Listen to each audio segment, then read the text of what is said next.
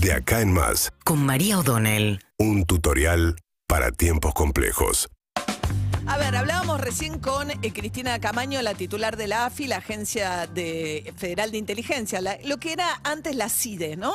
Eh, y ella contaba algo que eh, en gran parte es escandaloso, que es haber encontrado en los registros de la AFI una grabación clandestina, evidentemente, de una participación de dos agentes de la AFI que eran íntimos de la mesa chiquita de Magdalena y de Gustavo Arribas, que eran los jefes de la AFI durante el gobierno de Macri, con funcionarios del gobierno de María Eugenia Vidal que estaban siendo filmados. Mientras que el ministro de Trabajo los arengaba a los, a los otros invitados, que eran representantes de la construcción de La Plata y el propio intendente de La Plata, Garro, un hombre del PRO, los arengaba para decirles que le entregaran pruebas en contra del Pata Medina, el delegado de la UOCRA en La Plata, porque él ya tenía arreglado, apalabrado al Poder Judicial y que esas causas judiciales iban a, a pr- a- a prosperar. En el contexto de un discurso mucho más agresivo por parte de Villegas, el ministro de Trabajo de Vidal, en contra de todos los sindicatos, o sea, no, es, eh, no está presentado en esa discusión como algo puntualmente contra el Pato Medina, sino contra todos los sindicatos, diciendo si tuviera la Gestapo iría contra los sindicatos, eh, hablando de la policía alemana, una, este, alusión bastante eh, repudiable, y después diciendo que le gustaría terminar con la estabilidad de los trabajadores eh, estatales de la provincia de Buenos Aires que por una normativa tienen estabilidad, es decir, no se los puede echar a menos que haya alguna razón justificada en términos de la comisión de algún delito, alguna cuestión así. Entonces, en ese contexto, a ver, muestra muchas cosas ese video.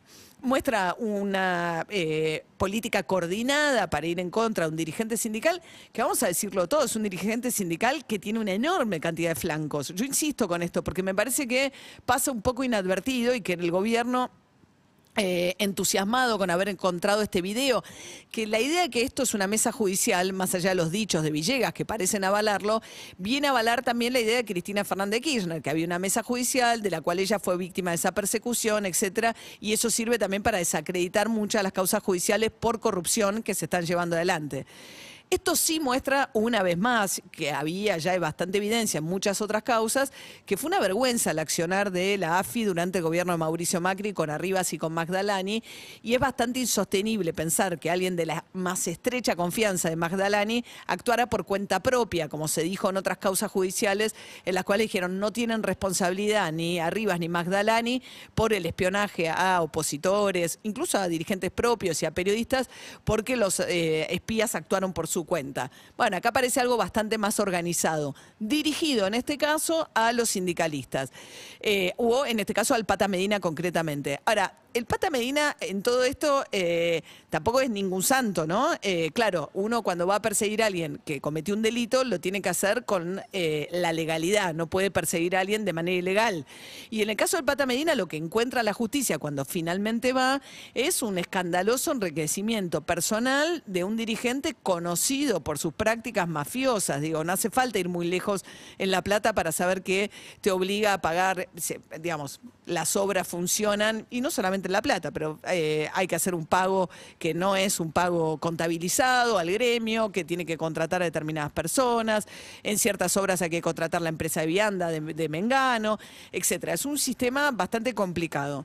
Los empresarios, evidentemente, encuentran respaldo del poder político para salir a denunciarlo, cuando por lo general tratan de hacer la vista gorda, imagino para continuar con las obras, porque están trabajando, no quieren problemas y seguramente sienten que es más fácil, nada, eh, seguir sosteniendo ese sistema que arriesgar a, que, a no poder trabajar por salir a denunciar concretamente a alguien. Ahora, o sea, es cierto, hay un accionar antisindical. Ahora, eh, esto no se puede convertir tampoco en la defensa de todos los sindicatos, que es un poco, en ese momento también se apuntaba contra Hugo Moyano, que ahora parece que es eh, el propio Alberto Fernández, lo ensalza como si fuese un dirigente este, muy loable, y son dirigentes que se eh, asientan en sistemas que han convertido a esos sindicatos, en algunos casos, en empresas familiares de un enorme enriquecimiento personal y que los convierten además en sucesiones eternas entre ellos y sus parientes metidos adentro de los sindicatos.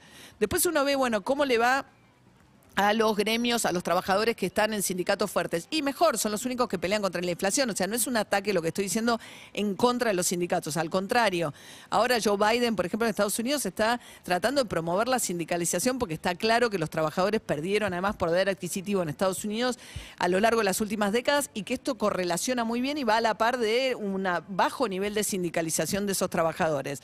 Pero una cosa es decir, eh, eh, la sindicalización es un mecanismo válido para defender los derechos laborales y otra cosa es defender a jefes sindicales mafiosos.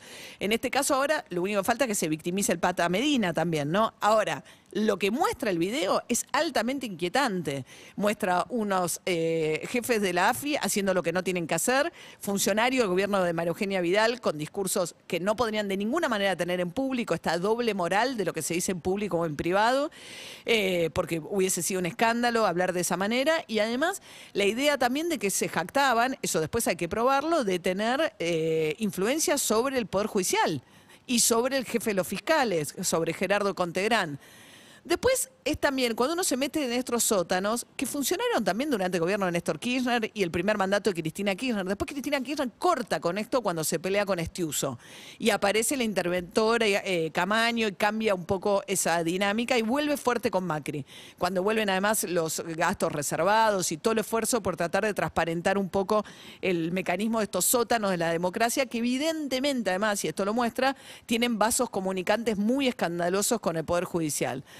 Pero también el problema es la, cosa de los carpetazos, ¿no? El uso también de grabaciones ilegales para desacreditar o eh, golpear a tu adversario. Cosa que hicieron también con Cristina Kirchner, con las grabaciones personales, con otras grabaciones que surgieron en ese momento. Es todo muy oscuro. Eh, hay una prueba de que realmente es un escándalo lo que pasó con el espionaje en el gobierno de Macri. Esto golpea mucho a Vidal, pero espero que no termine con la victimización del Pata Medina. Seguimos en Instagram y Twitter. Arroba Urbana Play FM.